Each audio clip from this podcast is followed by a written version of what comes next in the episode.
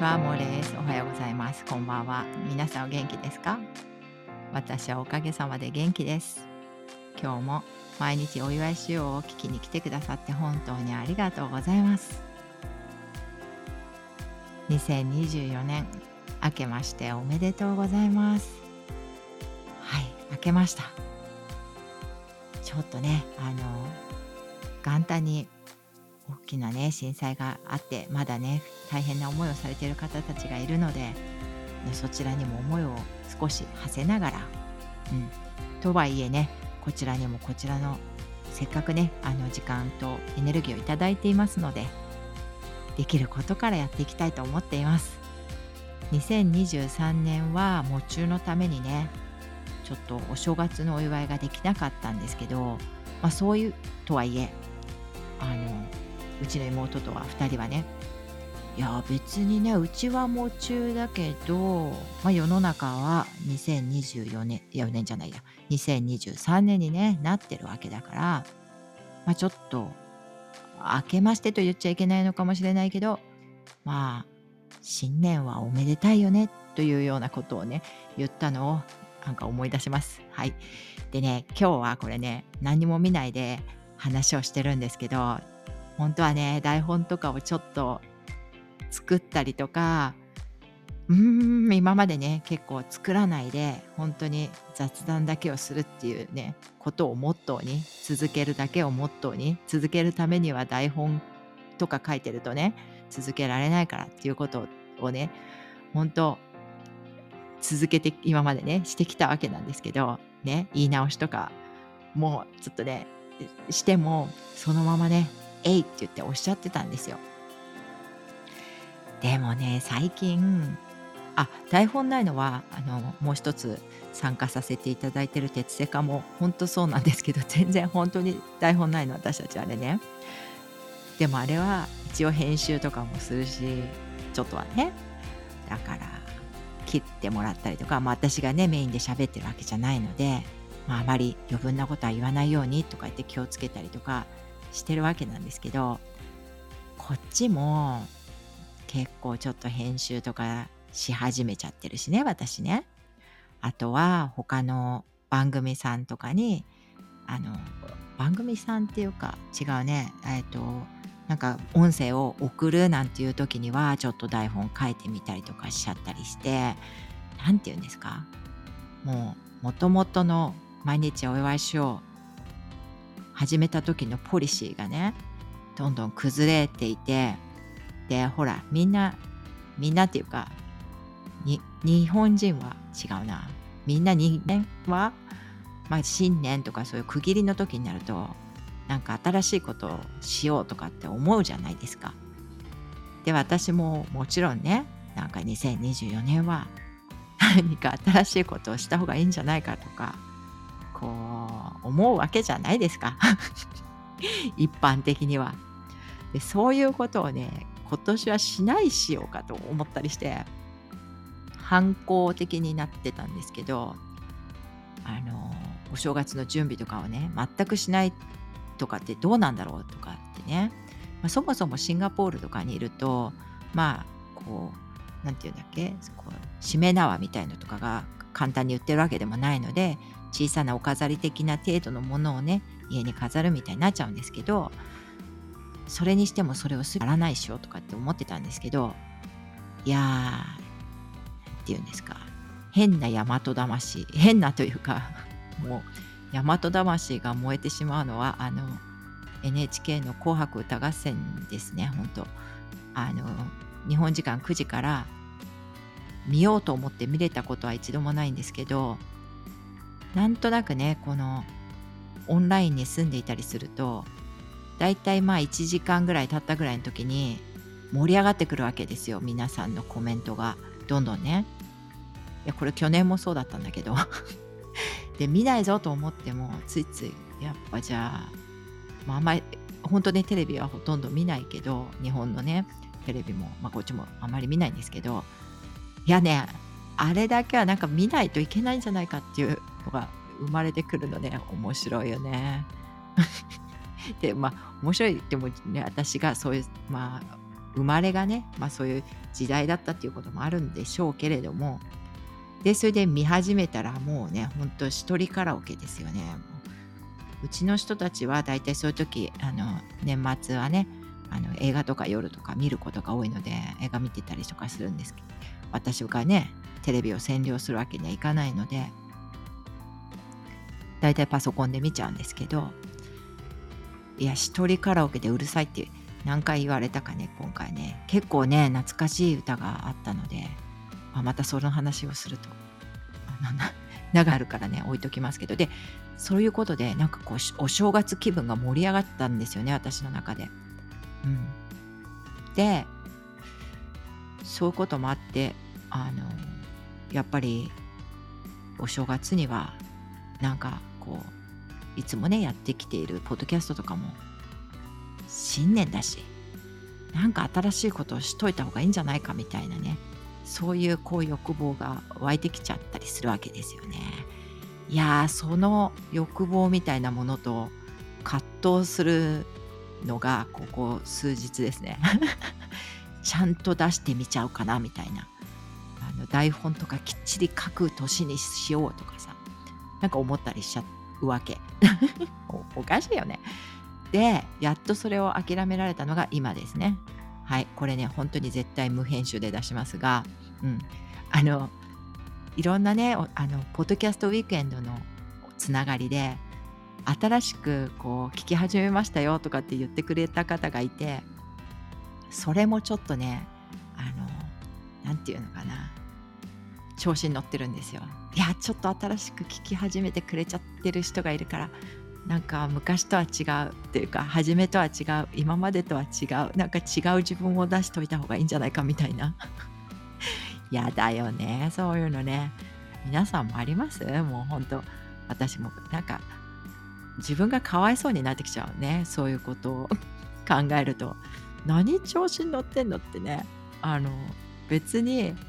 なんかオブラートに包もうとしたってね無理で出ちゃうものは出ちゃうんだからいいじゃないってねなんで思えないのかなとかね。結構このちょっと3日間ぐらいねあ今年の配信しなきゃとか思って考えちゃってる自分がいたりしてその辺をちょっと今ねあのいろんな言い訳のためにさらけ出してるんですがだっていつまでたってもあのニューイヤーのねあのご挨拶ができないのこのままじゃと思って。だからこれはもう全く今もちょっと詰まりましたけどもうこのまま出します本当に。であのねえっとこの今日ねちょっと話したかったことはいろいろあったんだけどまたやっぱり全然話したいことにいかないでこれ8分話してるからね。だからまあいろんなこの今日の言い訳を今日はねまあいいかこれで。っていうことにしていや本当、うん、話しておきたいというか残しておきたい、うん、いろいろ変わってくるんだなってことを最近思ってます。でスタイフの方もねえっとたまにこう最近はライブをなんか話したい時に話してるっていう感じで出しちゃってるんですけど一時はね両方に同時に配信するみたいなこともやってたんですけどまあ一定にでじゃないですよね私の活動 活動とか行動はね。だからもうねこの毎日お祝いしようもなんかおばちゃんポッドキャスターのなんかなんていうのドキュメンタリーじゃないかって思ってきてね。もうね自分じゃコントロールできてないんですよ本当。その時その時の私過去の私が勝手にやってきたことなのでそうやって見るとねあの本当なんていうのかな。そう。いろいろ変わってきてるからね。あのリスナーさんとかも多分変わってきてるしまあだからあのこの前も言ってましたけどサイレントリスナーの方々が多いので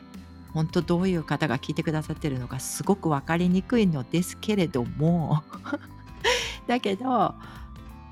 多分ねあのその時その時で出会った方たちも違うのでね配信してる時に。だからどういう方が聞いてくれるかか聞いてくれているのかわからないしあの何て言うのかな。昔のやつをね随分遡って聞いてくださってる方もいるのでもうわからないんですけどでもね今の私とこのこの配信を始めた、えっと、2021年の4月あたりの私はもうねちょっと別人なんですよね私の中では。だけど多分聞き直してみるとあ、まあ、何も変わってないなみたいな、まあ、基本的には何も変われないんですけど、まあ、いろんなことを考えてきて本当はるか昔みたいなんだけどね その2021年4月ってねもうほんといろんなことがあったなと思ってでその振り返りもねあのしてみたいなと思ってなんかノートとかちょっと始めてみたんですけどいやーなんか毎日続けようとすればするほどなんか書くことないわけだからさ、まあ、その日気づいたこととか書くわけですけどいやー細かいこと考えてたりしてもう文章にできないぐらいうわーなんかうじうじしてて嫌だなーみたいな自分がねなってくるのでそういうのがあるからまああまり見たくないからいつも大雑把なのかなって思うようになったりとかしてるんですけどこの毎日続けるっていうのはさやっぱやってみるといいよね。本当あのこのノートもそうだけどあの家事ね。これずっと聞いてくださってる方ね。私本当恥ずかしい。もう本当恥ずかしいことなんだけど子育てね始めた時から、えっと、娘が4ヶ月の時からメイドさんがあの住み込みのメイドさんがいたんですよね。シンガポールに住んでいてあの周りに知っているこういう親戚付き合いとかがあるわけじゃないのでうちの主人もね。であのやっぱり難しいんですよね子育てはね。だからえっと、キツキツになっちゃうなっていうことが2人で分かったのでメイドさんを雇おうっていう話になって。でねいいご縁だったのでそのメイドさんがずっと18年いてくれたんですよ。まあ、途中いろいろありましたけどまあそのねメイドさんの話っていうのはどうなのかな。聞いて聞いてとか言って聞きね聞きたいっていう話があるか分かんないんですけどそういう希望がねあのいただければねまあ話したいですけど、まあ、わざわざ残しとおくことでもないかなとか思ったりもしますが、はい。で、そういうことで18年ずっといてくれたんですよ。でもね、あのうちの娘が、まあ、大学の方にいるので、一人でいなくなるし、もう息子も15歳だし、っていうことで、あの、もう、あとね、メイドさんももう結構年にいっていたので、まあ、あの日本でいう定年の年はとうに過ぎてる年だったのでねだからそういうことで帰帰ること帰国してもらったんですよね。そしてその後自分が18年してなかった家事をしたわけですけどいや初めね大丈夫だった。3ヶ月ぐらいとか。全然。でもねだんだんねなんかねなんか私はなんか何を毎日しなこんな同じことをね繰り返し繰り返ししなければいけないんだろうかっていう感じになってきて。いやー毎日するってことの大変さだよね。したことがない人は例えばまあ家事もそうだし何かに対して一つのことを続けることのとかあと続けた後になんかちょっと疲れが出るとか飽きが出るとかそういったことをなんかあそんなのはなん簡単にこうこうこうすればいいよとかってねあの言われる場合があるんですけどアドバイスをねしてくださる方がいるんです。いやあなたさそういうの続けたことあるの？っていうことね。子育てもそうだよね。毎日毎日。のことだから。ある。だからよくさ姑さんとかが急に自分の家に来てこう子育ての仕方とかをさなんか口出ししてしてくるとかってそういうのあると思うんだけど。例えばそういうのっていうのもさその一瞬だけを見るから何か言ってくるってことでさね毎日のことの中のその切り抜きだっていうことをさちゃんと分かってくれてないからなんとなく「えー、そんなこと言われてもね」みたいな思っちゃったりすることもあると思うんだけど、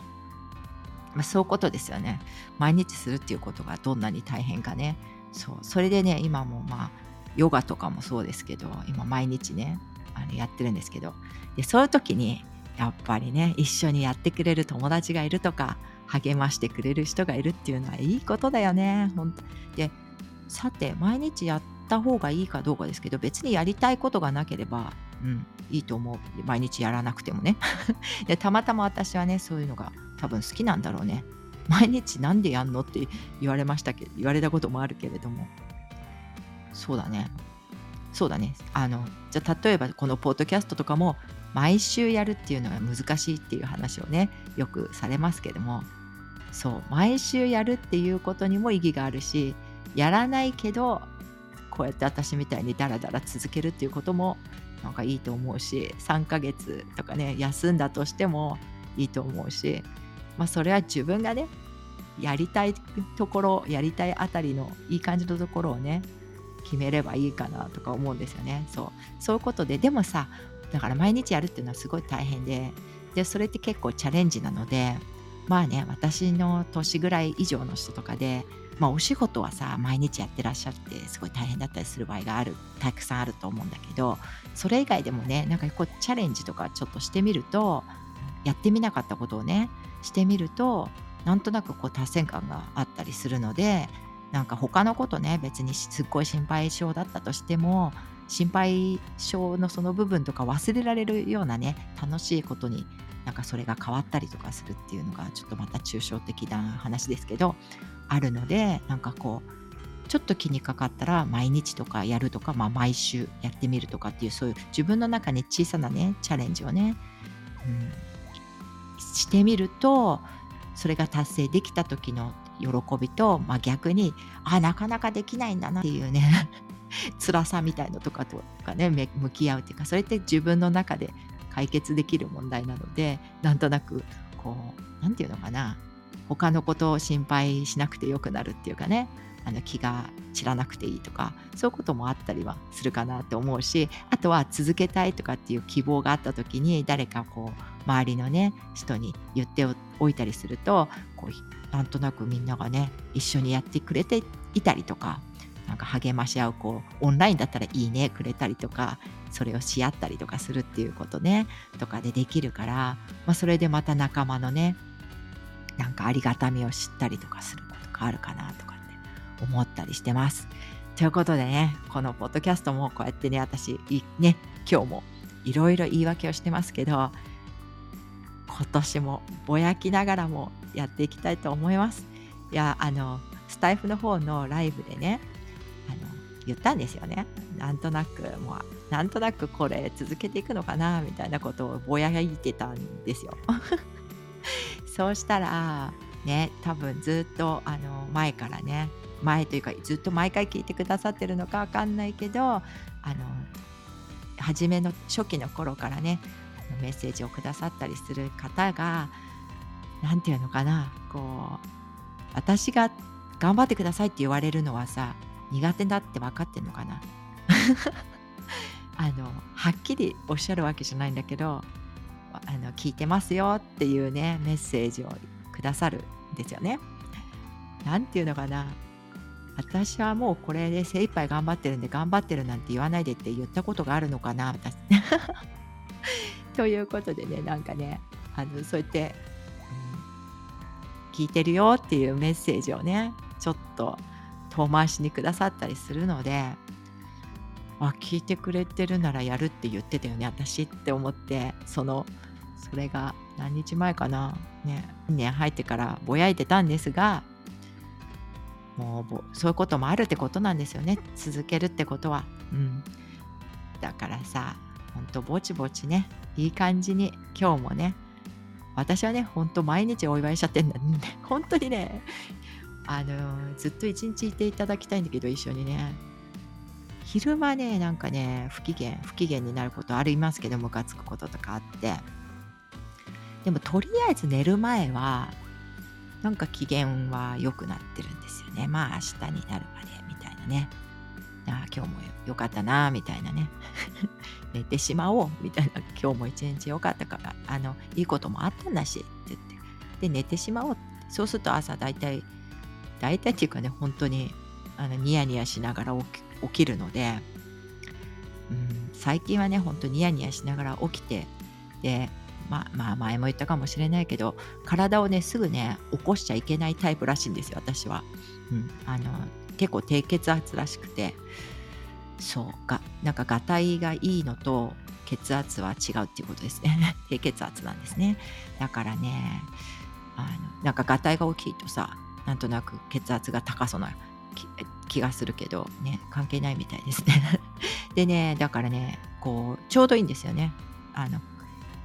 お布団の中で言わないかベッドの中でねあの X 見て皆さんに朝のご挨拶をしてそうすると目が覚めてきてで最近はちょっとしたストレッチねあの X の方にたまに上げてますけどこれいいよねオガトレさんのあのオガトレさんの名前は何なんだかな？オガトレさんっていうのかな？そのね体操を教えてくださってるお兄さんがオガトレさんって名前なのかな？それとも小川さんっていうのかな？まあそんなことどうでもいいんですけどはい。そのオガトレさんのえっと朝のね10分スチと、えっと、自律神経を、えっと、活発にちょっとさせるというえ活発だっけ？そう。まああ整えるか。自律神経を整える朝の体操ですね。それを10分か10分の1個か10分の2個やってで X で、ね、ご挨拶もしたし、ね、気持ちも軽く体も軽く起きるということを最近結構続けてられてるんですけどでそういった感じでね起きればねなんかまあ昨日の問題も大体半分ぐらいはまあ人間の記憶ってすごいなんか次の日には何？30%は消えてる？逆だっけ ?70% 消えてるのかな？どっちか忘れちゃったけどとにかく消えるらしいんだよね。だからまあすごい大変だなって思ったことも次の日には半分忘れているはずなので覚えてると思思わないで本当ね。忘れてるはずなのでまあ解決策とかもねその日になれば生まれるかもしれないしとかね気楽な気持ちでねだから前の日の朝は気楽な気持ちであ前の日の朝じゃなくて前の日の夜は次の日の朝は気楽になるよなって思ってお祝いしといてっていう感じなんですよね。はい。何の話してたんだっけ？はい。ということで、で、いや、ということでって何回も言ってるわね。で、今日はね、えっ、ー、と、その、私が本当にね、行ってて、楽しすぎちゃった12月16日のポッドキャストウィークエンドで、えっと、ポッドキャストギャザリングさんっていう皆様がねあのいらっしゃるんですけどその方たちがブースを出していらっしゃってそこでねあのなんていうのか試し聞きみたいなのをできるようにこうされてたんですよ。でその試し聞き5分間のあのインイントロダクションなんか音声みたいのをねあの出させてもらっててで私そこに参加させてもらったのでねその時に撮ったちょっとねよそ行きのなんか声になってたのでなんかこちらでも流させてもらっちゃおうかなと思ってそちらをねちょっと5分間流させてもらってそうですね、うん、この何？自己紹介みたいの？してますね。はい、でそういうのを聞いていただいて。でその後にえっとスタイフの方に行ってね、えっと、1月の多分4日だったかな。今今日は、えっと、1月の8日ですね、多分。はい。あ、9日ですね、火曜日なんですが、1月の4日にぼやいていた、あの、音源をちょっと流させていただいてね、ちょっと、あの、ま、いつもね、何にもまとまってない雑談ですけど、まあ、新年ね、こんな感じでまたぼちぼち始めていきたいと思いますので皆さんもね本当皆さんにとってねなんかこう平和というか心がね何て言うのかなざわざわしすぎないそういうね一年になったらいいなって皆さんもねそういう年を時間をなんか過ごしていただけたらいいなって本当いろんなことがあって私もねこういう感情的な人間なのであーとかもういろいろあっち行ったりこっち行ったり心もしているし、うん、大変ではあるんですけど大変っていうかいろいろあるんですけどまあそれもねもう実は大変っていうことをね多分まあ大変なことないとさ 逆にちょっとつまんなくない？ね？少しぐらい大変なことないと。それを乗り越えちゃうみたいな自分とかを今度は認められるようになったりするだろうしそのは今私が例えば大変とか言ってるんですけどいや大したことないんですよ実はね。多分ね言いたいだけなのね。とかねそういうふうにねこうまあ何人かの自分がいていろいろお互いにちゃちゃ入れしてるような感じなのでね、うん、X とかもね最近本当にいろいろ発信したくてなんかいろんなおすすめしたい情報とかが流れてくるので一緒に考えたいよみたいな気持ちで、えっと、配信しているので、ね、一緒になんか同じような考え方とか考え方というか同じようなことを問題視されている方とかがいたらねなんかお話ししたいなとも思うし本当いろんな方がいろんなことにチャレンジされているのをね見るとね本当私も頑張らなきゃなとか思ったりしているので、うん、うるさいね。本当は X のタイムラインになっちゃう。あ私のタイムラインじゃないよね。えっ、ー、といろんなところに私が出てきちゃったりしてね。なんかうざうざみたいになってる方がいたらすぐねミュートしていただきたいと思うんだけどいろいろねこういろんな本当有益な情報が流れてくるので、うん、それをシェアさせていただいて私もねシェアしていただいてすごいあの刺激になることも本当多いので、うん、あの皆さんでね楽しくね X 生活というか オンライン生活していけたらいいなって本当に思っています。では今年もどうぞよろしくお願いします。じゃあ2本続けてというか お楽しみください。じゃあ今日も良い感じの一日をお過ごしくださいませ。またねバイバイ。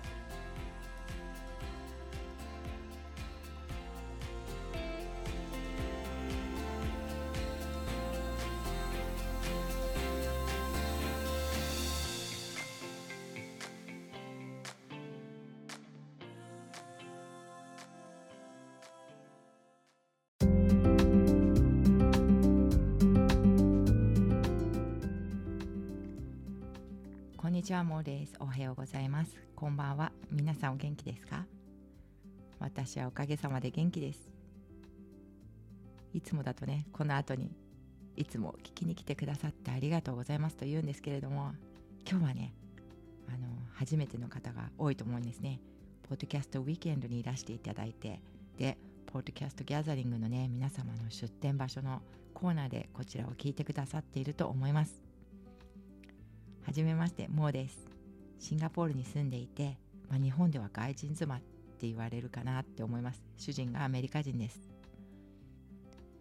毎日お祝いしようというね、番組を配信しています。まあ、最近ではね、ポッドキャスト界隈で知らない人のいない、あの、樋口清則さんですが、樋口さんがみんな誰でもポッドキャストやればいいよって言ってね、声かけてくださって、で、始められた樋口塾で、とにかくね、ポッドキャストを始めてみようということで始めた番組です。そのためにね、台本も作らないし、まあ、音質もね、うまくない、BGM もうまくないんですけれども、楽しく配信させていただいてます。最近では350回ぐらいかな。あとはいろんなゲストの方にも来ていただいたりして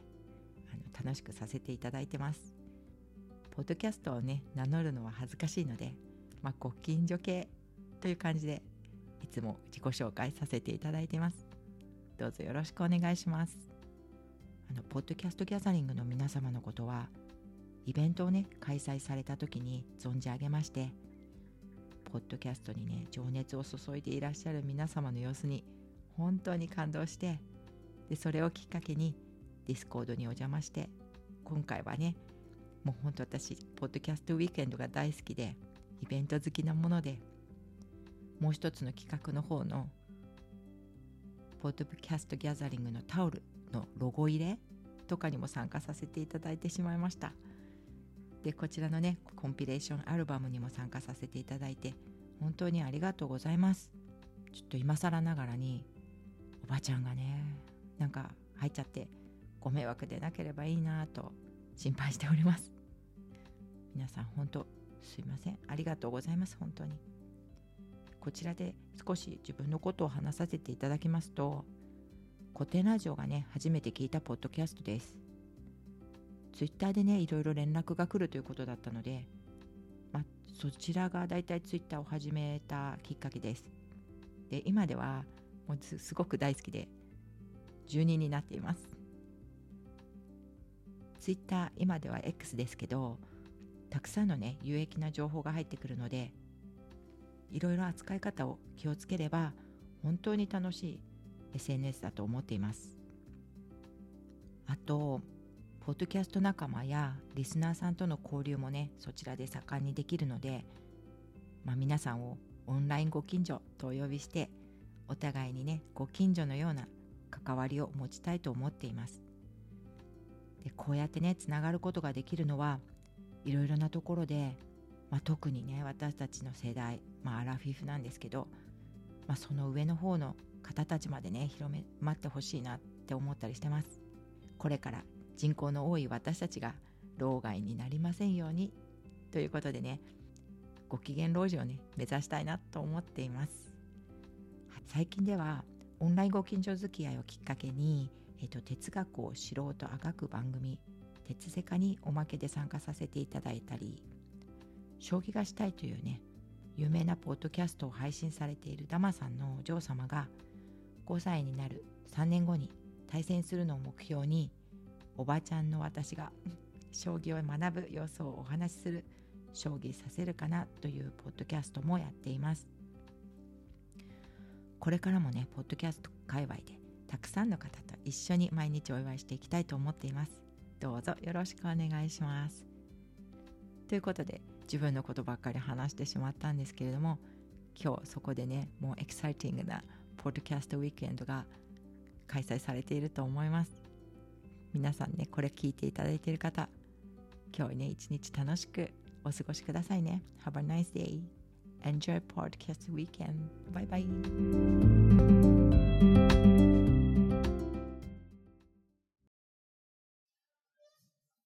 こんばんは、もうです。おはようございます。こんにちは。皆さんお元気ですか？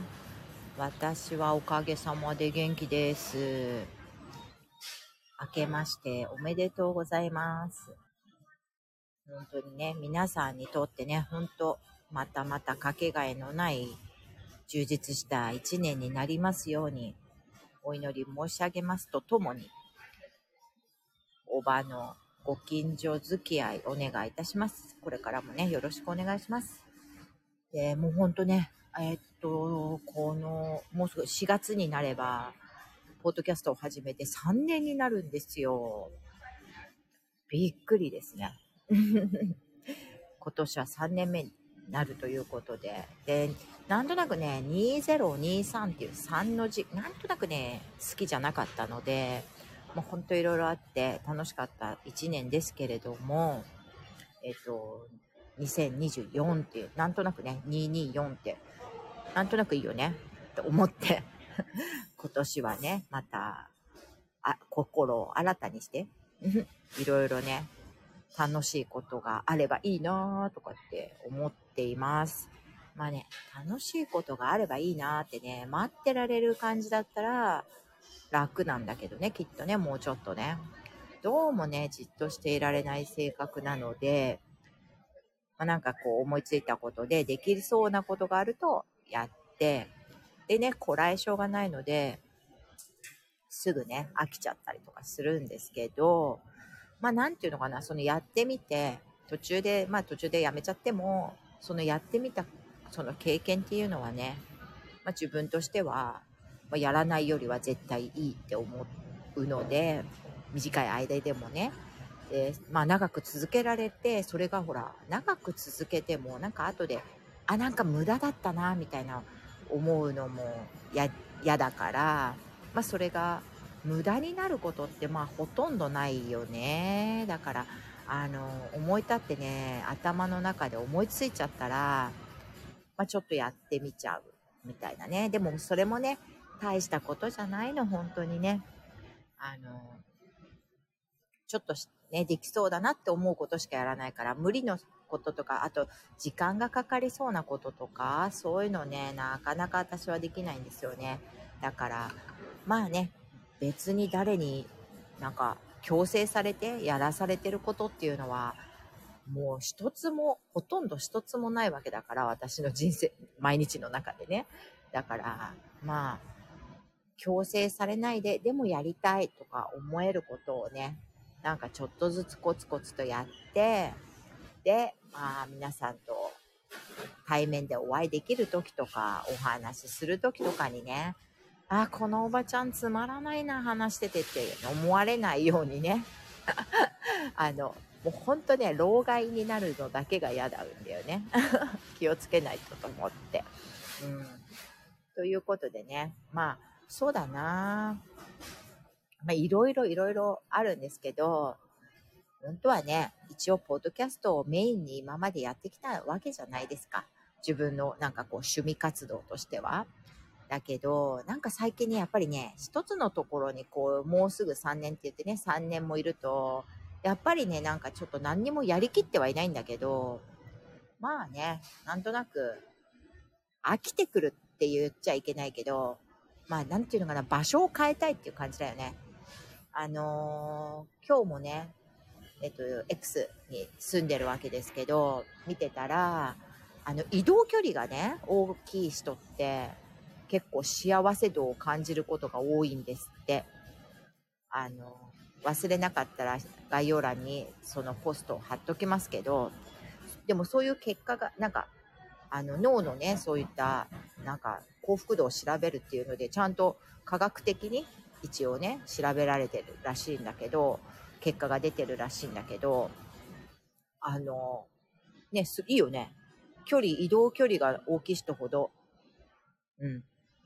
幸福度が高いっていうとさ、もうまさに私なんか、本当ね、ちょっと、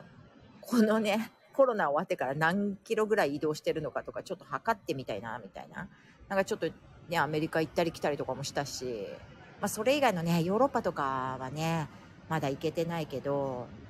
でもまあ、シンガポール、東京、東京、どこ行ったかな、その後ね、なんかいろいろ行ったので、あ、大阪とか、京都とかも、なんか往復したし、だから、まあね、距離的にどのぐらい、まあ、ほら、ビジネスマンの人で、まあ、行ったり来たりしてる人とかにはかなわないけど、まあね、その私の移動距離とか、ちょっと調べてみたいぐらいだよね、とは思ってるんですよね。だから、その幸福度がね、上がるのは、どうしてじゃあ、その幸福度が上がるのかっていうと、やっぱり、こう、非日常日常っていうのはやっぱりこう、マンネリ化してしまって、そう、非日常っていうことを経験できることっていうのは、やっぱり脳にいい感じの刺激を与えられるっていうことらしいんですよね。あとは、もう一個は、こう、普段会わない新しい人たちに会えることとか、そうやって視野を広げられるっていうことがあるらしいんですよね。が2個目。で、3個目なんだったっけなえっと、移動して、あ、忘れちゃった。なんだったっけな。まあ、とにかく、だから移動するっていうことは良かったらしくて、うん。あの、そうだね。それを考えたときに、今、ほら、X に住んでますとかって言ってるわけだけど、ちょっとやっぱり、X のない日常みたいの必要なんじゃないかなと思って、だからそれが非日常になるわけじゃんあとは、ポッドキャストも、ポッドキャスト界、界隈みたいなところから少し離れるっていうのも、こう、そのね、移動するのと同じことなのかなとか思ったりして、ちょっとね、なんとかしてこう、離れてみたいなとか思ってるんですね。なんとなくこう、前の楽しかった時、すごいピークの楽しかった時よりは、なんとなくね、ちょっと違うんだよなっていう感じが今していて、まあこれね、あのね、これで結構さ、やっぱり、前もっとねた、くさん聞いてくれてたんだけど、このライブとかも、あとは、えっと、スタンド FM の方も、あんまりね、聞いてくれる人がいなくなったので、多分ね、飽きられてるんだよね、多分ね。でそういうのってつまんないじゃん、お互いに。だから、うんと、ちょっとね、やっぱり今年は、なんとなく、もっとね、聞いてる方たちも、なんかエキサイトするような、今まではね、これで一緒に頑張って楽しくしていこうみたいな感じだったんだけど、多分そういうのがないから、すぐに聞いてくれる人もいなくなってきてね。やっぱり生活も変わってきたじゃない？コロナで移動が難しかった時とは違うから、だからね、やっぱりちょっとね、変える時かなと思ってね、昔よく聞いてくれてた方たちもね、ご自分のこととかで忙しくなってきてるから、だからね、やっぱりこの、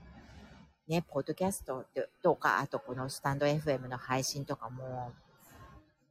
自分もね、ちょっとなんか、なんかプライオリティじゃなくなっちゃってるっていうのがあるので、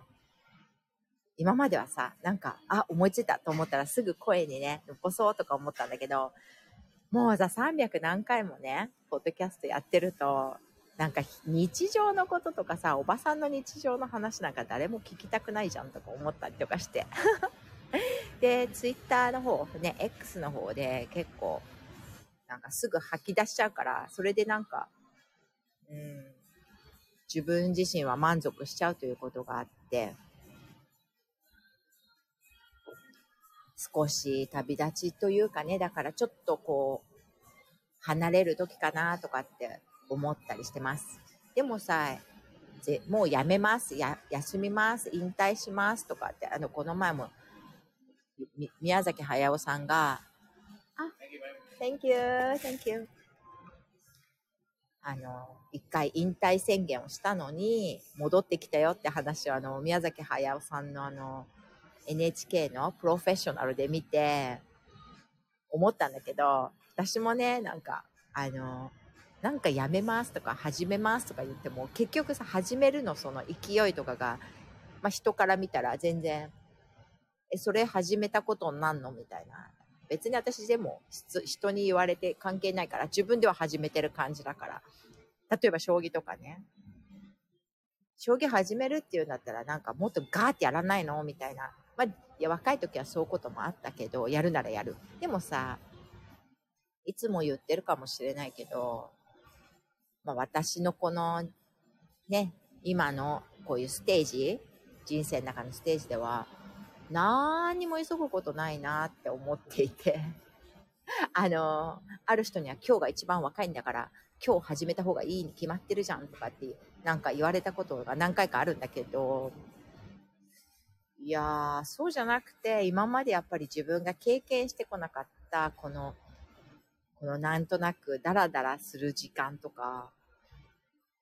えっと、そう、今までしてきてこなかったことをやるっていうのはね、本当になんかこう気持ちがいいことだよね。そういうことができる自分とかもいるんだな、みたいなね。うん。だから、まあ具体的な話とかをすると、なんか、こういうこと始めたんだ、みたいなこと思われちゃうと、なんかそれもまだちゃんとまとめて話したいみたいな希望はあるんですけど、ね。あの、とにかく、そういうことでね、なんかこう、今までしたことのないことをね、ずっとしてたいんだよね。だから、ちょっと3年近くも、なんか同じような状況で頑張ってきたっていうか、楽しんでこれちゃったことが逆にびっくりな感じなんだけど、うん。だから、ちょっとね、今年は、なんか、飽きちゃったって言っちゃいけないけど、まあ、なんとなく方向性を変えて、できたら、まあね、シーンは変わらないので、とにかくね、なんとなく私ができることを、できることだけ、あの、やっていくって感じでしかないんだけど、まあ、本当にね、悲しいこともあるしね、やっぱりこう3年もやってると、ね、初めは、こうやってワイワイ仲良くできた人とかもみんな違う方向に行くわけだし、それで、まあ、離れる人、また新しく出会う人。ね、やっぱりね、そのね、やっぱり離れるっていうのがね、やっぱり私は苦手なんだよね。だけどやっぱり残る人は残るし、なんか旅立ってしまう人というか、ね、離れる人は離れるし、まあ、いつも言ってるかもしれないけど、あの、来るもの拒まず、去るもの追わず、ね、それをちゃんとね、私の中でできるようにしたいなって本当に思います。あのなんかね、追ったところで、いいこと絶対ないんだよね。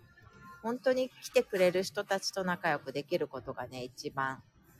仲良くというか、来てくれる人だけに集中する方が、あとはね、私も自分が気持ちよく一緒にいられる人たちと一緒にいるってことがね、とっても大切なんだよね。お互い様なんだけど。で、少しの間、数ヶ月とか半年とか離れていても、やっぱりね、通じてる人とは、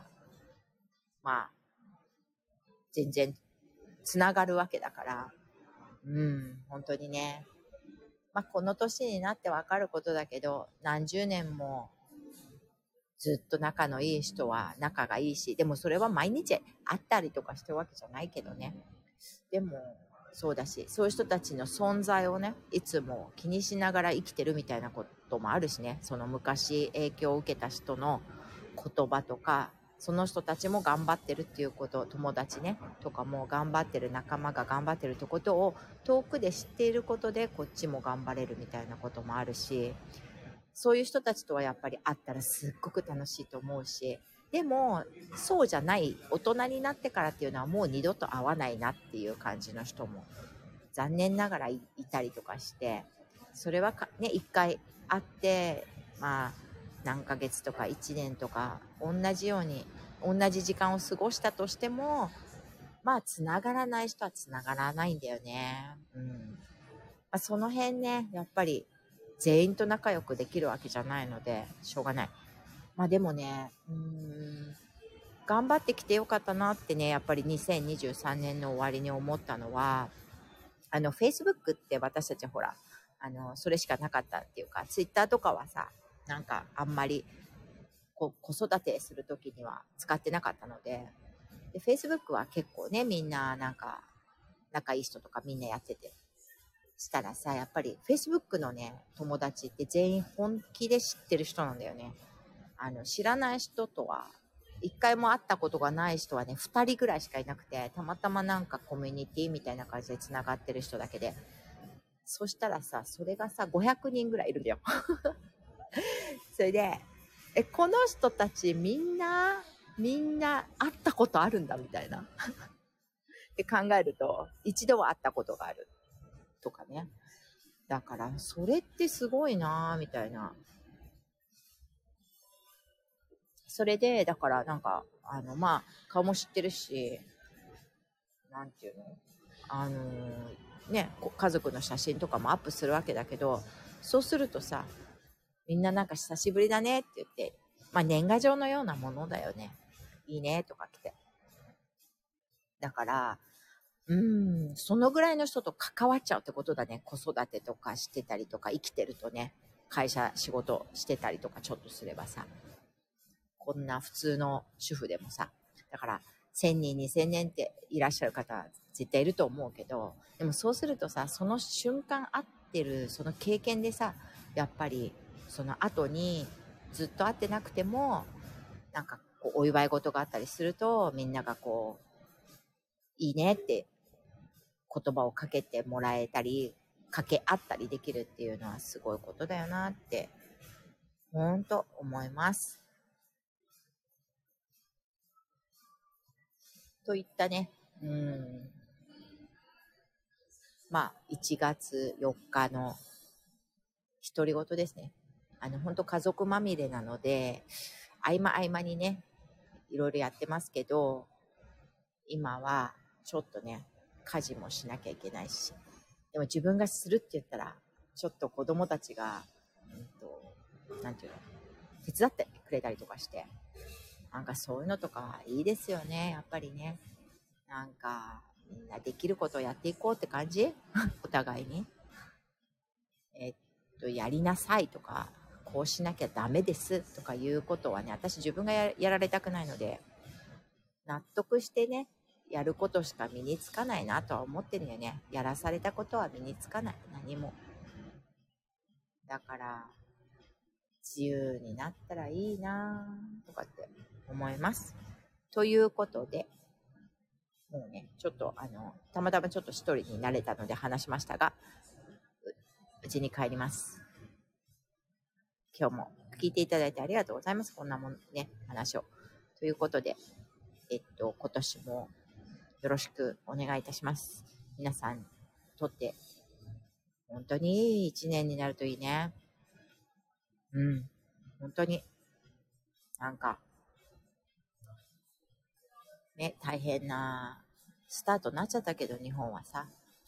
いろんな戦争とかもあって、うん、そう、今日もちょっといろんな、その、パレスチナ、イスラエル問題のこととかで話ちょっと聞いてきてね、獣種の人たちとかに。なんか、うーん、なんか人間大丈夫かなとか思ったりしちゃうけど、うん。でも、でも、あの、信じて頑張りましょう。はい。ということで、うん。今日もここまで聞いていただいてありがとうございました。うん。またね。バイバイ。